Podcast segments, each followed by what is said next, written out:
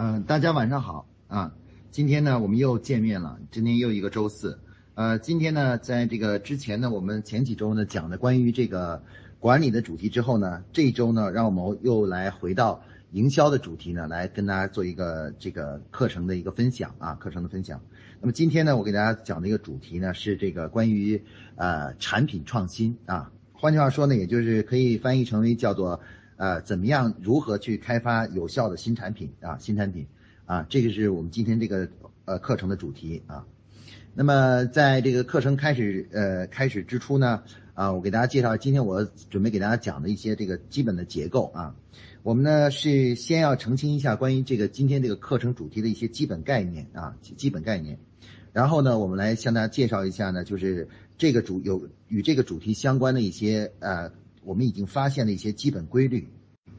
然后呢，我们会跟大家介绍一下，在一个企业或一个组织中啊，如何去能够这个建立这种创新的机制啊，这种机制，主要是呢分成这三个主题呢，跟大家一起来分享啊。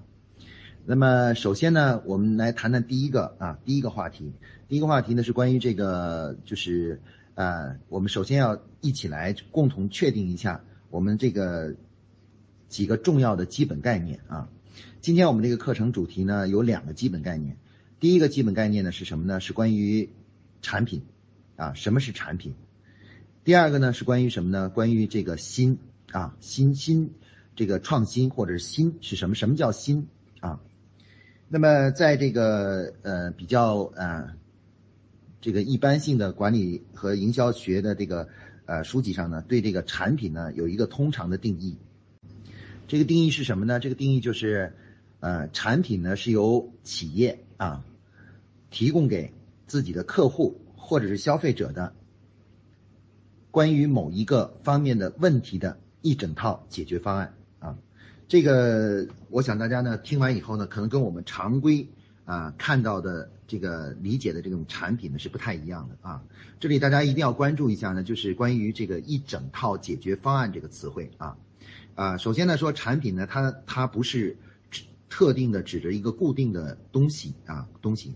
它包含它的其实我们所说的产品，狭义的呢，可能是说一些具体的看得到、摸得到的东西或者是服务，啊，但是实际上广义来说呢，它是围绕着帮助客户解决一个问题或更好的去解决一个问题的这么一整套的啊，与其相关的一整套的解决方案。我们为什么要来共同探讨这个问题呢？是因为。呃，在我实际的工作中呢，我就发现很多同学呢，对于这个产品的理解啊，相对比较狭隘啊。比如说呢，一个贸易公司啊，我们有的时候会说你建一个研发部啊，贸易公司一般都说我不需要建研发部，因为我们公司没有产品啊，我们都是代理别人的产品去整合别人的产品。那么这种理解其实就是对，由于是对产品理解的错误啊，错误。这个其实呢，作为一个贸易公司来说，它也有自己的产品，只不过这种产品呢是一种服务啊，比如说他去帮助客户了解客户需求，然后呢组合产品啊，制定，然后呢这个包括呢呃选购这些产品，然后最后呢帮助客户完成这种呃这种贸易的过程。那么这一整套的服务呢，其实就是这个公司的产品。那么因此呢，这样这样的公司呢，它也需要去建立研发机制。通过研发机制呢，来不断的改善它的服务啊，呃，很多企业呢都会有这样一种障碍，就是说会理解，会把这个这个企业直接的这种啊对消费者提供的东西理解成为什么呢？理解成为叫产品啊，而对于什么呢？对于这个呃这个与它相关的啊或者一些相对次要的一些要素呢，往往是不太关注的啊。比如说我们现在很多企业这个研发部啊，虽然啊有研发这样有一个这样一个部门。但往往研发这个部门呢，是呃非常的，就是呃应该说是呃还没有对产品有一个好好的了解的时候呢，这个研发部呢往往都会缺失很多重要的组成部分啊。举例子呢，我见到了绝大多数的企中国企业的这研发部呢，它呢只有一个什么呢？只有一个关于核心内容的这样一个研研究的啊。比如举例子，一个生产服装的企业，它通常研究的主要的东西呢，就是这个服装本身的设计，还有服装的裁剪。但是呢。其实，在客户服务客户过程中呢，这个服装本身的与它相关的，比如说保养啊，与这个这个呃呃这什么呃，包括呢就是服装本身的包装哎，一般我们的研发部没有专门人员去研究这些东西啊，大多数都是研究服装本身啊，设计服装本身啊。那么我们很多，比如说还有一些企呃企业呢啊，这个就是比如说举例子，这个呃像生产这个日用化化妆品的企业啊，我们很多人呢都是去把重心的放在研究这个化妆品的内容啊，比如说啊像飘柔这洗发水，人们大家都会放在说研发是研发什么，就是研发新的洗发水出来啊，但是呢事实上呢，产洗发水的包装也很重要。啊，它也是产品的一个重重要的组成部分，是方便客户使用的一个重要的组成部分。所以说呢，我们这里澄清这个产品概念呢，是对于我们下面去谈这个主题呢非常有帮助的。所以再次跟大家强调一下呢，就是说产品本身啊，它不是一个具体的东西，它实际上是为了解决客户的这个需求，满足客户需求啊，解决客户所存在的问题的一整套解决方案啊，它是一个解决方案，涉及到的。内容呢，除了核心的东西以外，还有很多周边的东西啊，周边的东西。所以我们要这样去理解这个所谓的产品啊，这个产品一定要这样理解。好，下面呢，我们来再谈一下关于心啊，什么叫做心啊？这个心呢，很多人呢，这个理解对心有有几个重要的误区。第一个误区是什么呢？第一个误区是认为心呢就代表这个世界上从来没有存在的东西，然后你把它搞出来了就叫心啊。这是一种比较狭隘的对新的理解啊，新的理解。然后呢，这个第二个呢是什么呢？我们说所说的新呢，往往呢也会这个强调于功能的创新啊，功能创新，或者是技术创新啊。大家认为这个功能是向上的创新和技术上的创新才是真正的创新啊。其他的，比如说让客户有一个新的感受、新的体验。哎，这个呢，可能我们并不认为这是新产品啊，我们认为这不算是不算是新的东西。那么，所以呢，我们现在呢要重新的来定义一下什么是新啊新。那么，在这个营销学中呢，对新的这个概念的定义呢，它是这样来定义的：就是这个新的东西呢，一般是我们指的是什么呢？啊，我们可以总的来用用一句话来概括啊，所谓创新呢，其实就是新的这个呃新的这个这个什么啊，就是呃。旧的元素，新的组合，啊，我们把创新这个新的概念理解成为旧的元素，新的组合，啊，这个就是我们说的所谓的创新，啊，创新，啊，换句话说呢，就是我们说新这个东西啊，千万不可以把它理解为极端化，极端化就是什么呢？就是说，要不就不做任何改变，要要要是改变的话呢，就一定是一个。啊，前无古人后无来者的革命性的改变。那么，如果是以这种思想来理解创新呢，那么创新的难度就会非常大，而真正去做到创新呢，就很困难啊，很困难。但是，如果我们想到呢，其实创新只不过是一种新的组合啊，把旧的一些元素重新组合一下，那么这就叫创新。那如果这样理解的话呢，我们我们说呢，这种呃对新的理解呢，就开拓了我们的思路啊。所以我们首先呢，先统一。关于新产品或者产品创新的两个基本概念啊，一个是产品，一个是新啊。这个大家我们在所有的同学们在这里呢，要把这个思想的统一起来啊。我们是是这样理解产品，以及这样理解创新的。好，那么谈完这个问题以后呢，我们下面要谈什么呢？谈一下在新产品创新中的一些规律啊，一些基本规律啊。我们说这个创新是怎么来的？其实 创新呢，这个有很多种途径啊，途途径。那我们要谈的是什么呢？我们要要谈一下在新产品上，呃，这个产品创新中的一些基本规律啊。那么我们首先来谈一下产品创新的几大动力啊，大动力就是什么东西驱动人们去创新啊，驱动人们去创新。那么第一种动力呢，我们称为叫技术驱动啊，技术驱动。那这个驱动是最容易理解的啊，这个随着人类这个不断的。科学技技术的进步和发展啊，很多新的技术的诞生呢，可以使得这个我们开始呢啊，真正的进行这个创新啊，把这个这个呃出一些新的东西。比如说现在近年来我们这个网络的发展啊，和科技呃这个就是呃呃还有这个无线应用各种各样的发展，都是技术驱动的原因啊。比如说这个。呃，我们现在很多的这个互联网啊，还有物联网啊等这样一些新的理念，包括这个这个，比如像最近的摩拜单车啊这些新的啊这种这种服务方式，那么这种服务方式的呃来源是怎么来的呢？其实主要是因为技术创新啊，因为这个呃技术环境变了啊。其实呃我认为呢，像四 G 啊、四 G 网络、五 G 网络的这个三 G、四 G 网络的普及，网络速度的加快，实际上是导致了我们现在这个互联网革命的一个很重要的一个技术驱动力啊。它驱动了各行各业呢，就结合这个技术呢来进行创新啊。所以技术创新呢，往往是新产品呃这个诞生的一个最重要的一个驱动啊，这个一个很重要的驱动。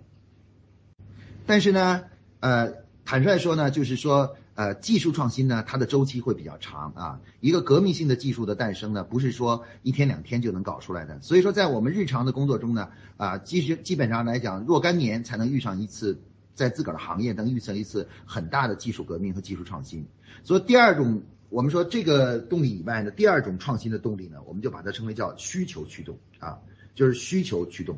那么需求驱动是什么呢？就是说客户的需求驱动了创新啊。这个呢，我们认为是什么呢？是新产品诞生的最核心的一个这个呃要素啊，就是核核心的要素。事实上，我们很多产品呢，都是在因为客户有了某种需求之后，然后企业才会围绕这种需求来进行创新啊，进行创新啊，就通过这种方式，然后呢，来这个就是最终呢获得新产品。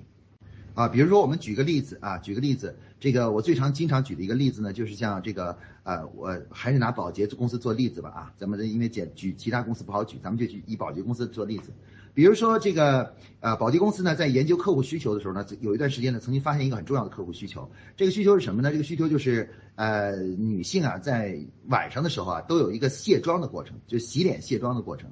那卸妆的时候呢，我们通过研究就发现呢，女性在抱怨一个什么呢？就是在卸妆的时候呢，她们总是感觉这个妆卸不干净，担心呢这个粉底啊会把毛孔堵塞住，堵塞住。然后她们就会怎么样呢？她们就会很使劲的用这个毛巾呢擦脸啊，把有时把脸擦得通红啊通红。然后呢，就是她们还感觉没有干净，甚至有些女性会担心呢这种这种这种堵塞毛孔呢是导致这个啊痘痘诞生的一个很重要的原因。那面对这种客户的需求呢，其实啊驱动了就是呃保洁公司内部的创新。保洁公司的员工就是在想，我们怎么能够给客户一种啊让他们感觉到能够清理的很干净，但是又不会损伤他们的脸，而且还不麻烦的这么一种产品呢？啊产品呢？于是呢，公司就围绕着这个啊就就去论证，说为什么客户会感到不干净呢？啊，为什么这个客户会，呃，会说这个东西会导致这个痘痘产生呢？哎，围绕着这个东西，然后呢，宝洁公司就开发了一个产品，就是玉兰油的这个洁面洁面海绵。洁面海绵呢，其实就是什么呢？就是把这个呃这个海绵啊里面加上了这个清洁的液体。那么每客户呢，这个每次呢抓住这个海绵，由于海绵很柔软，所以它可以很用力的在脸上进行擦，也不会把脸擦的变得通红。但通过这种方式的话呢，让客户有一种感觉，毛孔得到了清理啊，清理。那像这个产品呢，其实是完全的需求驱动啊，就是因为客户有了一种需求，然后呢，驱动了这个产品的诞生啊，驱动产品诞生。那么我们认为呢，在企业的这个呃呃产品发展的过程中呢，事实上需求驱动呢是最啊常见的，而且是呃最广泛的。啊，广泛的，而且也是企业最容易把控的啊，把控的啊。刚才我们说的技术创新呢，由于这个技术的这个周期啊，它这个时间不一定，所以有的时候那个技术它不一定有很大的技术突破的时候，你就没法进行创新啊。但是呢，一旦有了客户需求以后的话呢，你就会发现你这个方向性和目的性就加强了，而且呢，准确度呢也提高了啊。这样的话呢，产品创新的可能性呢就加强了啊，加强了。那么除此之外呢，第三种的这个就是创新的动力呢，实际上我们可以把它称为叫做叫做文化文化驱动。文化驱动是什么意思呢？就是随着这个社会啊这个不断的变化呢，社会的这种主主体文化啊，就是老百姓的主体文化呢，在不断的改变啊，不断的改变。那么也就是我们说呢，其实就是流行的思想在不断的改变啊，在在变化啊。比如说以前呢，我们强调是个人对组对社会的贡献。而不也不要在意个人的这种就是呃得失，那这是过去的这种这种呃社会理念啊，就是当都当活雷锋啊。但现在呢，其实人们开始呢，一方面强调这个对呃社会要有一定的贡献以外呢，更加开始强调了个人的体验啊，就是个人的这个自我价值的体验。那么像这种文化的诞生呢，它其实就会诞生伴随这个呢，很多产品领域呢就会结合这个新的文化理念呢，呃，产品的形式结构就发生。像现在呢，我们很多企业都在去做啊互联网上的创新，就把自个儿原有的产品与互联网或物联网进行连接。那这种连接呢，其实是一种文化的大趋势，因为整个社会啊已经进入到网络文化啊，就是这种啊网络的信息文化呃这种历史阶段了。所以说这个其实有的时候你不做呢，可能也没关系，就不会影响你对客户的服务。但是呢，你如果不做呢，就显得与与这个社会脱节。所以说呢，一般来说，企业现在都在积极的做这种网上呢、线上的很多很多的这个服务啊，或者产品服务啊。其实主因为很重要的一个目的是什么呢？是目的是呃能够呃符合社会发展的潮流啊潮流。所以这三种动力呢，我们认为是新产品诞生的三大核心动力之一啊，也就是技术技术驱动，啊需求驱动和文化驱动啊这三种呢，是我们说新产品来的核心的来源啊。呃，讲完这个呢，我们下面再来探讨一下，就是在新产品这个创新时候的一些创新的基本规律啊，就怎么样才能够获得真正的创创新，怎么样能够打打破原有的思路，然后真正的获取一个真正的意义上的产品的突破啊，产品的创新突破。那么我觉得呢，有这么几个基本的规律啊。第一个规律是什么呢？就是关于呢，就是创新的第一个来源呢是跨界整合，啊。什么叫做跨界整合呢？其实跨界整合呀，就是指的是我们把过去在我们心目中不相关的两个事物组合在一起，形成一个新产品。啊，我们举个例子，比如说三 M 公司啊，原来是做金刚砂的啊，金刚砂的，后来慢慢的发展成做这个胶水和这个呃就是砂轮的这样一家公司。那么新这个有一天啊，这个三 M 的有一位员工呢，就发就做了一个自个儿小小的一个就是自己的一个游戏一样，他呢把这个自己公司生产的胶水呢涂在一张纸上，然后呢就是呃贴在贴在了某一个同事的这个就是桌面上，给他给那个同同事留言啊，但是呢没想到呢这个模式呢很快就在公司里流行出来了，流行起来了。然后紧接着呢，三 M 公司呢，这个从就开始提出呢，哎，说不定这是可以成为一个很好的产品，因为他们发现这个很流行啊，客人们都很喜欢它啊，就是呃用那种不是很粘的胶水啊，这个过去我们他们生产的胶水呢，都是要强强调要粘的牢、粘的紧，而这个胶水很有意思，就是要粘的能粘上去，但是又不能粘得很紧。啊，粘得很紧。他们有这样的胶水，这种胶水本来不好卖的，也卖不出去。因为什么？因为人们，呃，都是认为胶水要一定要粘得很牢才行。但是和这个这个文，呃，这个我们说的办公用品整合啊，和这张小纸条整合，就就就成了我们现在这个这个啊这个变呃这个变迁式变迁啊变迁形式。这个产品呢，其实是典型的一个跨界组合。就是两个不同领域的胶水呢，是实际上是原来是工程啊或施工层面啊或装修层面的一个呃一个就是一个东西，它的主要目的是把这个东西粘紧啊粘紧，然后呢这个呃就是呃但是呢它这个我们把这个和办公用品组合就生成了什么呢？就生成了这个就是这个一个新产品就诞生了。那么跨界组合呢是新产品创新逻辑中的第一大逻辑啊，这大逻辑，也就是把两个看似关联性不大的东西。然后把它再思考它能不能有效的整合，然后把这两个整合之后的话呢，然后呢诞生了诞生了这个这个新产品啊新产品。这样的例子在我们生活中的很多很多啊，这个比如说这个我们现在的很多的呃这个什么就是比如说书书籍和显示屏啊的这个组合就生成了电子书啊电子书，然后呢我们在生活中还有很多东西，比如说呃像这个。像这个我们说的这个呃手机啊，手机原来的只是一个通话功能，对吧？通话功能，但是呢，它和这个照相机照相功能和这个比如说这个什么，就是这个呃这个呃这个什么，就是呃通讯功能进行整合之后，哎，照相功能就成了现在我们现代化的手机。这个手机呢，就是具它的功能中呢，除了打电话以外，它具有了其他很多很多的功能。那么这个呃照相机呢和啊它的。它这个这个功能呢，和这个二维码一整合呢，就形成了我们现在这种手机的这种扫描，利用手机进行扫描的这种新的功能的诞生了啊！扫描二维码这种非常重要的一种功能就诞生了啊！那么我们可以看到呢，其实这种跨界整合啊，是我们整个新产品逻辑中的第一个重要的逻辑啊。这种思考呢非常有意思啊！大家在工作中呢，其实啊，当你觉得这个产品创新没有思路的时候呢，其实你经常可以问一下自己这这个某些问题。比如我给大家举个例子啊，我们我们可以给大家留一个小作业一样的，大家可以思考一下，比如说如果我把矿泉水和拖鞋整合在一起，会生成一个什么产品呢？啊，比如说我把这个这个什么这个呃这个嗯，把这个什么这个马桶和这个这个体温呃体重呃称重计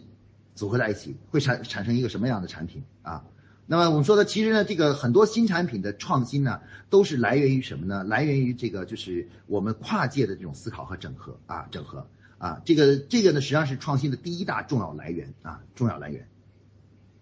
那么第二大创新的来源呢是什么呢？是呃我们称为叫矛盾组合啊，矛盾组合，就是在过去我们可能看的两个互相矛盾的理念啊，如果我们把它组合在一起呢，如果能够让它和平共处、平衡相相处的话呢，哎，这就是一个非常重要的创新就诞生了。我们举个我举一个非常啊实在的例子啊，生活中的例子呃，就是我们过去的例子。那宝洁公司在历史上有两个重大的发明，一个就是发明了这个人类社会上的第一个合成洗涤剂。啊，合成洗涤剂啊，这个呃，大家可能不知道，就是呃，原来呢，我们这个大以前在没有这个洗衣粉诞生的时候，就合成洗涤剂诞生的时候呢，人们洗衣服呢是用这个皂粉来洗衣服的。那皂粉洗衣服有什么缺点呢？它的特点是什么呢？就皂粉洗完的衣服啊，一旦晒干了以后啊，它第一呢不会很干净，第二呢是最重要的是它会变硬啊。如果我们仔细研究一下为什么会变硬呢？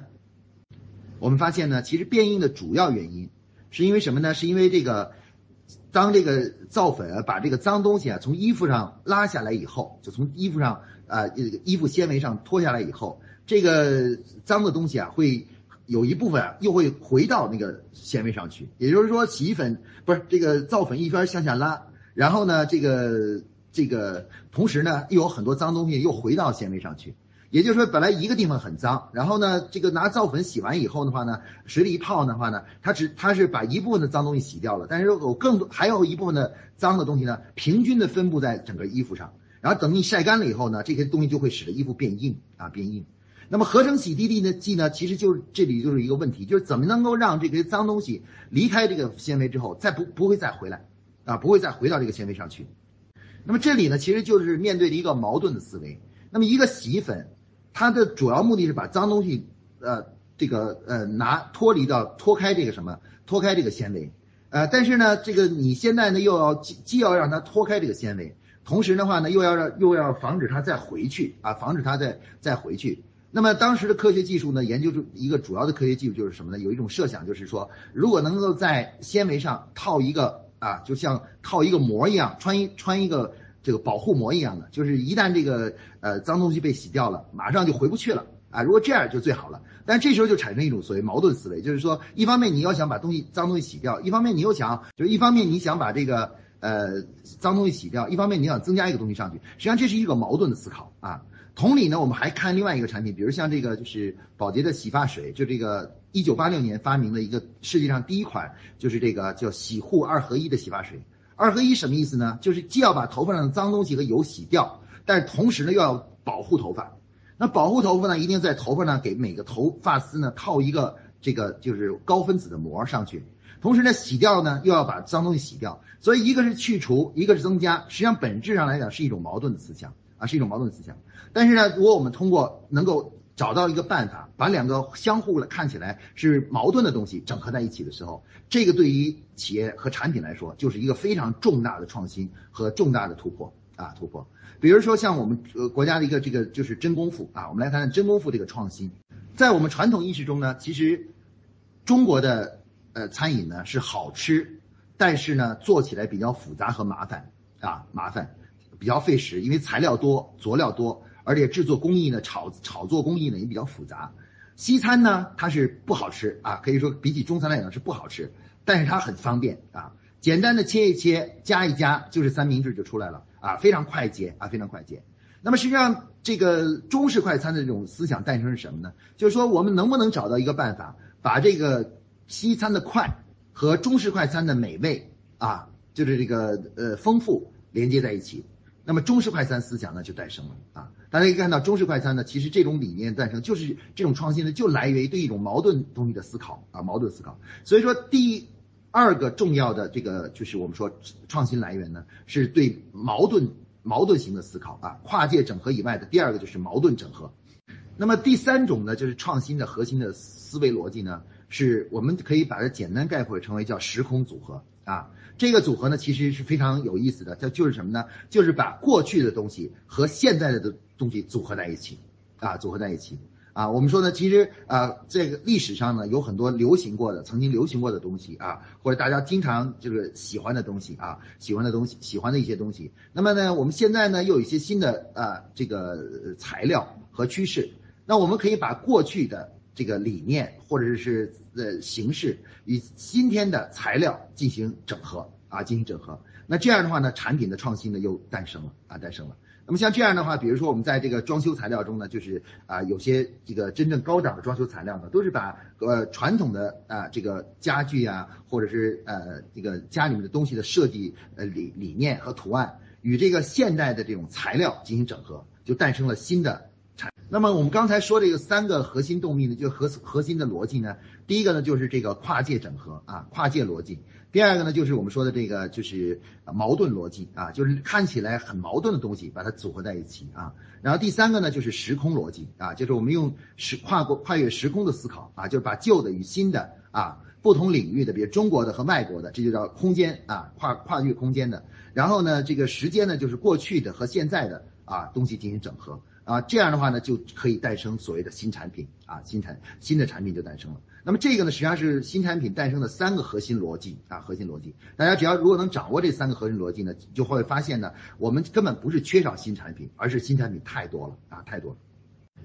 啊，那么其实面临我们当有了这个逻辑建立起来，包括这个对这个新产品的这个基本驱动力理解以后啊，我们就会发现呢，其实我们身边包括公每一个企业中啊，面对的创新点是非常非常多的。那么其实作为一家企业来说，它最难的是什么呢？它难其实并不在于我们没有新的想法，而是我们怎么样能够找到那些能够既让满足客户需求，能够创造商业价值的这样的啊新的产品啊，就是这个产品创新。因为我们不希望做出一个产品创新来，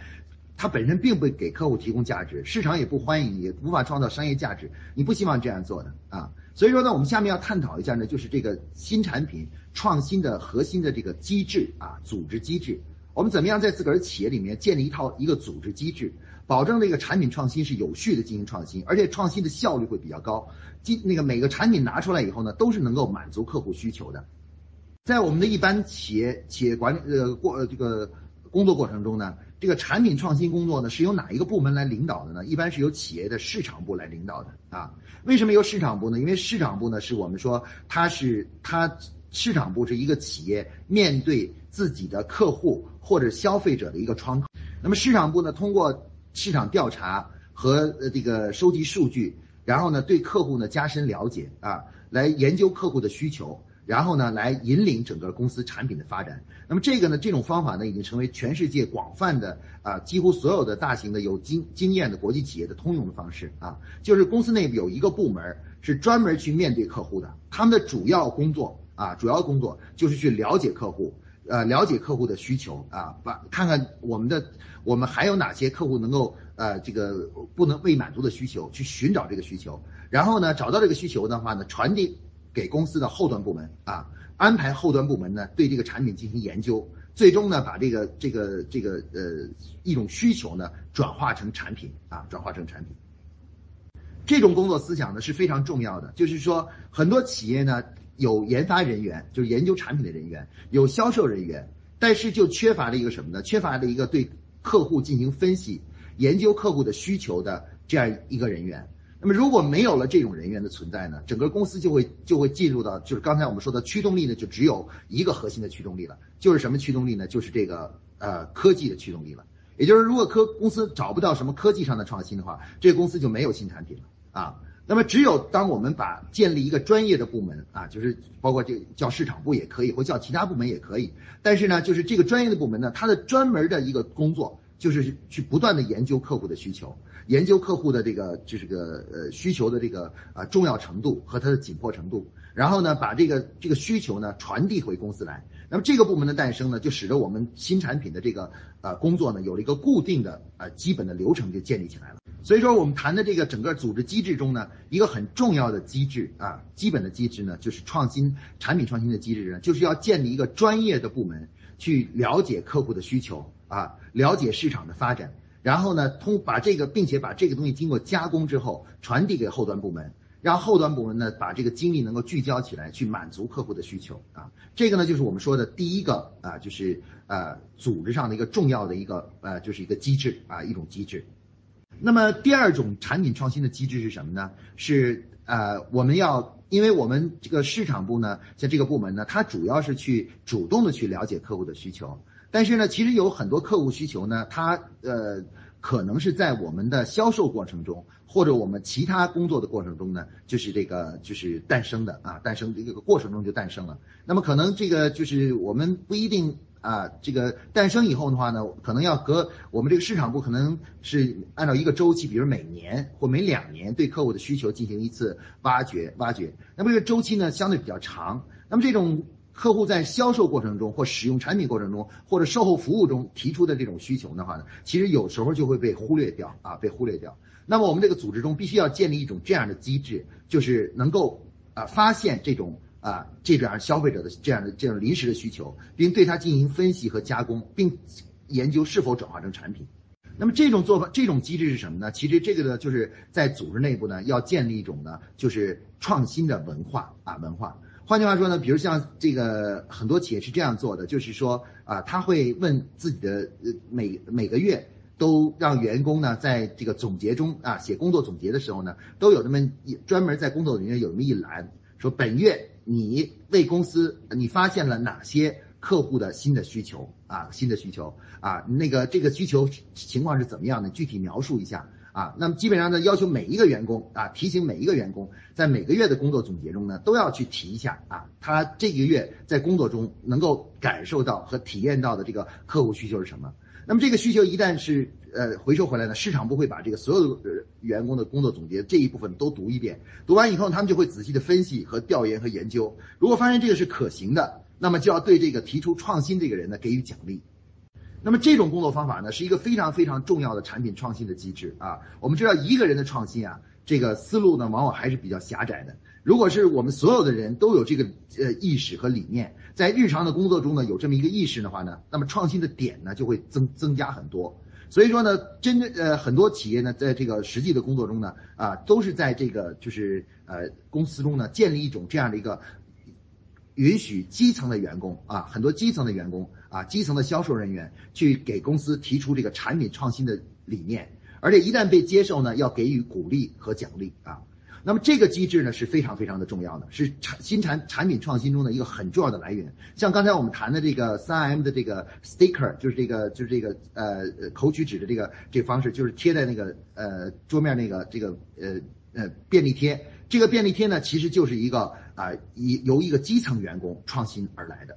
说呢，在组织内部呢，要第我们刚才总结一下呢，组织内部呢，要想让创新工作能够成为一个组织的行为，而不是个人行为的话呢，我们就要怎么样呢？第一呢，就是要去呃建立一个专业专业化的一个部门，去挖掘客户需求，保证什么呢？保证这个技术这个客户需求的来源，来驱动这个新产品的持续的呃诞生新产品。那么第二个呢，就是在这个员工层面、基础的员工层面呢，啊，我们在这个可以利用这个月度每个员工要求他们写一个工作总结的时候，在工作总结中呢留出一栏，这一栏呢就在问他们说，你这一个月发现了哪？你认为你有哪些关于新的客户需求啊，或者客户能未能满足的需求啊？由他们呢来提出这样的建议啊，提出这样的建议。那么有了这两两种啊，就是新产品的这种信息来源之后呢，公司的这个产品的新产品的那个这个什么呢，就非常的就是容易诞生新产品了。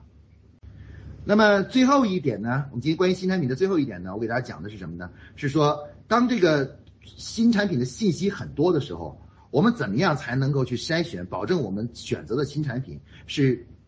有较高的商业价值的啊，而且是能够这个受满呃受到客户的欢迎的啊，和大多数客户的欢迎的。那么这个呢，在国际公司呢有一个基本的工作办法，它这个办法叫什么呢？叫做需求研究啊，需求研究。需求研究呢，就是它的基本做法是什么呢？就是把客户各种各样的需求呢都收集起来，然后呢让客户呢对所有这些需求呢做一次呃评价。那评价呢是从两个维度来评价的，一个是这个需求对于客户来说的重要程度啊，解决这个问题的重要程度。另外一个是什么呢？另外一个就是这个呃解决问这个问题的紧迫程度啊，紧迫程度就着不着急啊，着不着急。那么这个呢是国际上的一个通用模型，这个模型呢就是用重要性和紧迫性作为两个维度来评测，这个呢就是呃用这两个维度呢来评测这个需求相对的重要性和紧迫性啊。一般我们呢这个在做新产品的时候呢，我们已经认定呢就是只有那些被客户认为既重要而又紧迫的这样的需求，才会推到市场上，才能成为一个真正有价值的商品。啊，就是能够创造商业价值，而且更好的让客户呢满意的这样一个一个一个产品啊。那么如果我们不能保证它是重要的，或者是也不不能保证它是客户紧迫的需求的话，那么这样的产品推到市场上去呢，往往呢就不能够获得比较好的商业价值啊，就商业价值。那么这种呢，我们把它称为叫做新产品的筛选机制啊，筛选机制，也就是说我们怎么样去筛选这个新产品，到底只有没有商业价值啊？呃，新新的 idea 呢，经常有，但是有价值的新产品呢，不是不是经常有的。所以说呢，我们刚才给大家啊回顾一下呢，我们讲的这个内容呢，其实我们讲了四个方面啊，一个是关于新产品、新和产品这两个词汇的定义啊定义，然后呢，我们给大家介绍呢，第二个呢，介绍了关于这个新产品这个开发开发过程的一些基本规律啊，它的三大驱动力啊。然后呢，就是呃，还有呢，就是呃，三个核心的逻辑啊，三个核心的逻辑。然后呢，我们介绍了一下呢，第四、第三点呢，我们向大家介绍了，就是啊，这个产品创新呢的创创新过程中呢，呃，整个组织的机制啊，组怎么样建立一个良好的组织机制啊。然后呢，最后呢，我们介绍呢，就介绍一下新产品呢，要想让它从产品新产品变成一个有价值的商品啊，我们应该怎么样去筛选这个东西啊？由于时间缘故呢，无法将这个详细的方法呢给大家进行介绍了啊。那么基本上呢，就是我今天介绍的是一个作为一个企业来说呢，比较系统的开发产品的一整套工作方法。那么希望这个呢能打打开大家的思路啊，打开大家的思路啊，这个呃，同时呢能够帮助我们的企业呢能够在这个组织内部啊建立一个这个。把新产品呢常态化，开发新产品呢变成一个常态化的这样一种工作啊，也就是说，不是说销售遇到问题了或者怎么样了，我们再去思考新产品的问题，而是什么呢？而是不管公司啊业务业务是好也罢，坏也罢，我们都要持续的去开发这个新产品啊，而且我们要相信啊，新产品从理论上来说是无限的啊，是没有终终结的。当一个需求被满足之后。客户就会诞生另外一个需求啊！只要人类还存，人类人还是呃存在的，没有被机器人替代的话，那基本上说新产品就是可以说叫做呃无穷无尽的啊！如果有了这样的理念和这样的工作方法，我相信这个新产产产品创新呢，在自个儿的企业和组织中呢，就比较容易啊，就是啊诞生。好，今天呢，我们这个关于产品创创新主题呢，就跟大家分享到这里啊！谢谢大家收听，下面呢，大家可以开始提提问了。呃，清福同学提这个问题提得很好啊。呃，其实呢，这个问题是在我们很多企业中呢，经常出现的一种这个新产品在管理中的一个问题啊。所以说，现在目前我讲的课里面讲的讲的这个关于新产品的课呢，都不叫新产品创新，而叫做新产品上市管理啊。上市管理为什么呢？因为我们发现，在新产品上市过程中遇到一个很重要的问题，就是呃各个部门之间怎么能够通力配合，把这个新产品呢能够最大化的去满足客户的需求。那么解决刚才你呃青波同学提出这个问题呢，主要是通过呃这样几个问题来这样几个方法来解决的。第一呢是什么呢？是说呃市场部呢在研究客户需求的时候呢，要这个要呃研究的需求呢相对来说呢要要比较广泛一些。也就是说你给给后端部门提出的这个就是要这个新产品的方向呢，应该说是相对多多有几个选择，不能选择过于狭窄。那么一般怎么能做到这一点呢？其实呢，主要是通过呢，我们每两年，啊，就是一般的对整个的市场进行一次系统的需求研究，然后呢，做出一个很重要的东西叫产品规划。那么这个产品规划呢，它呢就是把各种各样的产品机会呢，进行了一个按照时间进行了一个排布啊，把那些比较容易实现的啊，公司比较容易做到的东西放在时较近前面，而把那些比较难于做到的呢，放在比较后面。做出这一这样一个两年的产品规划，这样的话让研发部门呢就会有一个时间差去研究这个产品功能，去怎么实现这个功能啊，实现功能。所以这个呢，其实是我们解决这个就是刚才你提出的问题一个重要的办法，就是做做两以两年为呃时间段的这个产品规划啊。当然，另外还有一点啊，还有一个办。那么另外一个办法是什么呢？另外一个办法就是在我们的研发部里面，必须要设计设定一个指定的二级部门啊。换句话说呢，一般研发部的结构呢，都是有一个产品研发的这么一个部门，但是这个部门是不够的，光有这个部门，还必须有一个什么呢？有一个叫做基础技术研发的这样一个部门。那么这个部门呢，它呢不做这种啊眼前的现成的技术，往往是呢做这些具有具有前瞻性的技术。做做具有这个前瞻性的技术的这个这个研发啊，做这个研发。那么这种研发呢，它是往往是就是说啊，现在呢这个技不是现在的技术，而是未来的技术的这种研发。换句话说呢，就是有一个在研发部呢，必须有一个二级部门呢是做眼前的产品研发的，还有一个二级部门呢是做未来技术的开发的。这样的话呢，我们就等于整个新产品开发呢形成了一个梯队啊，一个梯队。这样的话就可以解决刚才你所说的问题。啊，至于新产品上市过程中遇到的这个，就是我们说的这种呃部门配合的问题呢，最好的办法呢，就是在整个公司呢，把新产品这个工作呢立成一个正式的项目啊项目。然后呢，按照项目管理的规定和原则，包括奖励的原则，去来进行新产品上市这个活动啊。如果你不按照这个新产品，不把它当成一个项目，不遵循项目管理的基本原则和这个奖励原则的话，那么就很难协调各个部门，解决这种跨部门协调的问题。所以说，另外一个在组织上的方法呢，比较简单，就是在新产品上市过程中引入新产品呃项目管理的基本规章制度和流程，以及奖励方案啊，激励方案。呃，这个，呃，小二群的黄晓提出的问题呢，是说新产品开发投入市场之后如何控制风险啊？这个问题呢，其实也是很好的一个问题。就是很多企业在新产品上市之的时候啊，经常是喜欢呢，就是一个产品拿出来以后，还没有经过验证是符合市场需求的，就大面积进行推广。这样的话，一旦发现有问题的话呢，就会造成大量大规模大量的损失啊。所以新产品上市管理呢，它这个在这个上市初期的时候呢，必须要进行。小范围市场测试，一般呢局限在一个城市到三个城市，然后呢，通常的话呢，这个就是呃，这个呃，费用呢也是相对固定的啊，就给一个死的费用，比如就是三百万，或者来进行一个一个城市的测测试。然后另外呢，就是这个就是呃呃，时间呢不能小于呃就是呃六个月啊，六个月的市场测试。那么测试市场呢，是保证新产品上市啊风险比较低的、降低风险的最重要的一个手段啊手段啊，这个任何预测都无法替代市场测试，所以不要不要想着说走太多的捷径啊，说这个时间我们做用别的办法来论证，比较时间比较短啊，要要一一定要进行呃测试市场的测试，在测试市场中呢，去修订这个产品的设计和服务的设计。然后呢，不断的完善，然后包括优化产品结构，最终呢，就是能够最后呢，等测试市场结束之后，再进行啊这个不断的这个规模性的这种推广和扩张啊，这就是主要是这就是控制风险的基本办法。二群的这个活不明白这个同学提出的这个就是关于这个问题，说企业进入成熟期后呢，品牌建设分几个部分，如何排序？啊，这个问题呢，其实就跟我们今天这个主题呢稍微有一点点的距离啊，不过当然也有相关性啊，这个问题也有相关性啊。基本上说呢，那个在企业呢这个就是进入成熟期，呃，进入成熟期以后啊，品呃原有品牌的这个建设呢，主要动作呢，它就几个主要的动作啊。第一个动作呢，就是品牌日常维护啊，就是在呃日常的工作中对品牌与客户相接触的各种接触点啊，进行这种啊这个